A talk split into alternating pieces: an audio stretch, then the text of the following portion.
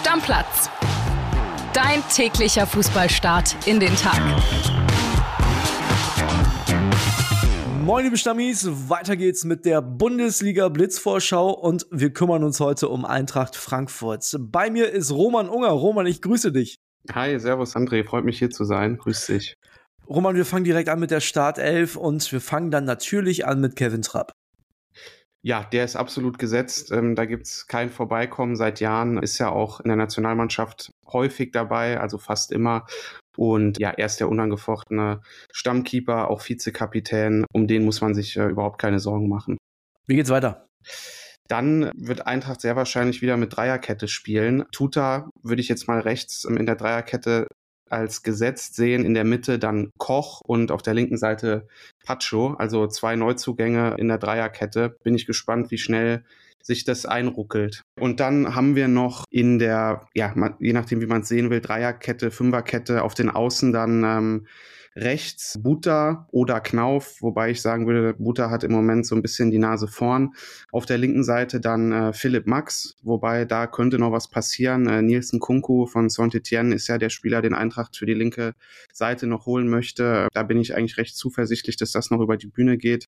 Das heißt, dann würden sich Max und ein Kunku da ein Duell um die linke Seite liefern. Und im Mittelfeld auf der 6 Skiri, der Neue aus Köln, könnte oder wird sehr wahrscheinlich der, ja, der Dirigent im Mittelfeld werden. Vor ihm dann Götze und Ebimbe und ganz vorne Stand jetzt, muss man ja immer dazu sagen, Jesper Lindström und davor Kolumuani. Das ist so, glaube ich, die beste Elf, die Eintracht zu bieten hat aktuell. Man muss noch dazu sagen, Kapitän Sebastian Rode könnte auch noch reinrücken. Der ist aktuell aber verletzt und hat ja sowieso immer mal wieder Problemchen mit seinem Knie. Der wird jetzt nicht den Großteil aller Spiele machen. Das klingt noch nach ein paar Fragezeichen, gerade in der Offensive bei Eintracht Frankfurt. Was würdest du sagen, wir sind die drei wichtigsten Spieler? Da würde ich Kevin Trapp nennen, Mario Götze und äh, Kolomwani.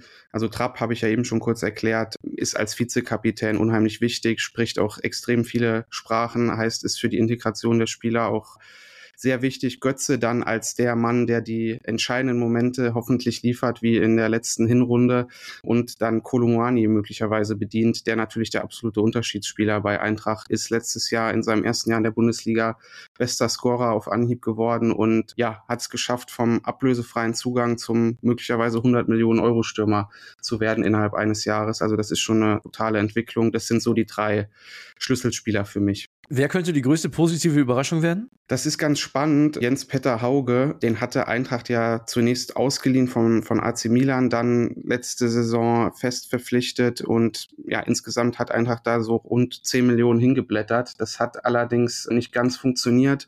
Hauge wurde dann letztes Jahr ausgeliehen und ist jetzt aber wieder zurück und hat sich extrem viel vorgenommen, hat unter anderem acht Kilo abgenommen. Das ist wirklich gewaltig und sich in absolute Topform gebracht. In der Vorbereitung hat er total Gas gegeben und er hat einfach begriffen, dass das jetzt wahrscheinlich seine letzte Chance bei Eintracht ist.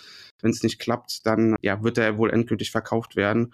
Und er ja, hat in der Vorbereitung Gas gegeben und könnte derjenige sein, der für eine positive Überraschung sorgt. Wobei man natürlich auch noch sagen kann, Hugo Larsson, Paxton Aronson, Oma Mamouche, das sind drei Neuzugänge, von denen ich mir auch relativ viel verspreche und die, die auch für eine Überraschung sorgen können. Okay, machen wir weiter mit der möglichen negativen Überraschung. Da habe ich ja eben schon in der Stadt Elf Tuta erwähnt. Der ist ja, stand jetzt noch gesetzt. Allerdings hat der eine schwache Vorbereitung gespielt und ja, wurde teilweise auch von Regionalligaspielern ausgetanzt. Das äh, war schon dramatisch teilweise. Hat sich in der letzten Saison auch relativ oft Aussetzer geleistet, die dann zu Gegentoren geführt haben.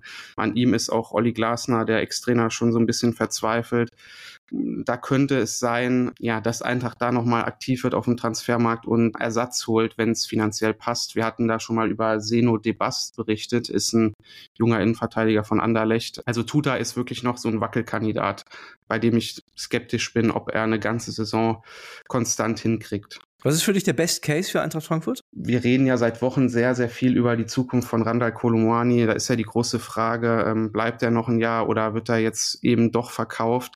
Und sollte er wirklich bleiben, dann glaube ich, ist das für Eintracht ein Riesengewinn. Ja, der Best Case ist, er wird Torschützenkönig, schießt Eintracht dann in die Champions League und wird halt im nächsten Sommer für noch mehr Kohle verkauft. Ich sage jetzt einfach mal 120 Millionen. Ich glaube, dann hätten alle Seiten ein glückliches Gesicht und Kolomani könnte erhobenen Hauptes aus Frankfurt gehen und Eintracht hat das Konto dann halt im nächsten Jahr voll. Worst Case auch Kolomani? Ja, äh, ganz lustig, würde ich auch so sehen. Der Worst Case ist, Kolo wechselt kurz vor Ende des Transferfensters. Das schließt ja am 1. September. Und Eintracht hat dann eben keine Chance mehr zu reagieren und einen Ersatz zu verpflichten und muss dann eben die Saison ohne wirklichen Top-Mittelstürmer beginnen. Dann im Winter Ersatz zu bekommen, ist, glaube ich, auch sehr schwierig. Also Worst Case wäre, Kolo wechselt so ja, 31. August, 1. September oder eine Woche vor Ende des Transferfensters und dann klappt es nicht mehr mit einem Ersatz, weil natürlich dann auch jeder weiß, dass Eintracht viel Geld hat und Preise dann nochmal steigen. Was ist denn die Wahrheit, die die Bosse nicht hören wollen? Dino Topmöller, der neue Trainer, hat natürlich viel Erfahrung gesammelt an der Seite von Julian Nagelsmann, erst in Leipzig und dann bei Bayern, allerdings halt als Co-Trainer. Und ähm, ich finde schon, dass es eine gewisse Gefahr beziehungsweise ein Risiko ist, dass Topmöller, der natürlich fachlich ein Top-Trainer ist, das steht außer Frage, ähm, dass Topmöller noch nie ein Chefcoach in der Bundesliga war. Ich glaube, das ist schon ein Punkt, der auch in der Zusammenarbeit mit, mit den Spielern nicht ganz so einfach ist. Und ähm, wenn man Eintracht in der Vorbereitung verfolgt hat, ja, muss man sagen, dass von fünf Testspielen nur eins gewonnen wurde. Also noch fehlt da so ein bisschen die Power im Spiel nach vorne. Es gibt viel Ballbesitz, aber ja, diese Wucht, die auch das Spiel unter Oliver Glasner teilweise ausgezeichnet hat, die, die vermisse ich noch so ein bisschen und ja, ich hoffe, dass sich alles noch einruckelt, aber diese Gefahr, dass Topmöller noch nie Chefcoach in der Bundesliga war, sehe ich schon. Ich bin gespannt, ob du eine Spielerfrau gefunden hast, der wir folgen müssen. Ich habe sogar zwei gefunden. Oh, ja. Eine davon ist wahrscheinlich Ann-Kathrin Götze. Das ist korrekt, ja. Dann fange ich mit der äh, mal an. Ann-Kathrin Götze äh, kennt ja eigentlich jeder Fußballfan, hat 1,8 Millionen Follower, habe ich extra nochmal nachgeguckt. Der sollte man schon folgen, weil sie wirklich jeden darüber auf dem Laufenden hält, was gerade so in der Familie Götze los ist, äh, wie es Rome geht und ja, wie es gerade mit Mario aussieht. Erst vor zwei Tagen, glaube ich, war es, hat man in der Story gesehen, wie die drei auf Mallorca waren und so ein bisschen die zwei freien Tage genossen haben, die Götze bei Eintracht hatte. Die zweite ist bestimmt Isabel Goulart. Genau, das ist Isabel Goulart. Sehr, sehr richtig. Also du bist da auch äh, sehr aufmerksam unterwegs, offenbar. Ich bin drin im Game, ja. ja. die hat äh, nochmal eine Menge Follower mehr, nämlich 4,5. Ja, die kennt auch jeder Eintracht-Fan. Ist ein Topmodel, Brasilianerin. Und äh, wer, wer sehen will, wie Kevin Trapp seine Isabel mit einem Strauß voller Rosen am Bahnhof, am Flughafen oder vorm Hotelzimmer überrascht, äh, der sollte, der sollte Isabel auf jeden Fall folgen. Jetzt kommt wieder Fußball und deine steile These für die Saison von Eintracht Frankfurt. Meine steile These ist, dass Kevin Trapp, auch wenn es dann Richtung äh, nächster Saison geht, beziehungsweise übernächster, Kevin Trapp wird die Nummer eins bei der, bei der Heim-EM in Deutschland. Oh, weil wir hören ja immer wieder und jetzt auch gerade wieder aktuell Manuel Neuer, da gibt's große Zweifel, wie fit der wirklich ist und in, in welcher Form der dann irgendwann mal zurückkehrt. Und ich traue Kevin Trapp zu, dass er das packt. Er hat auch kürzlich öffentlich gesagt, dass das sein großes Ziel ist, als Nummer eins zur Heim-EM zu fahren.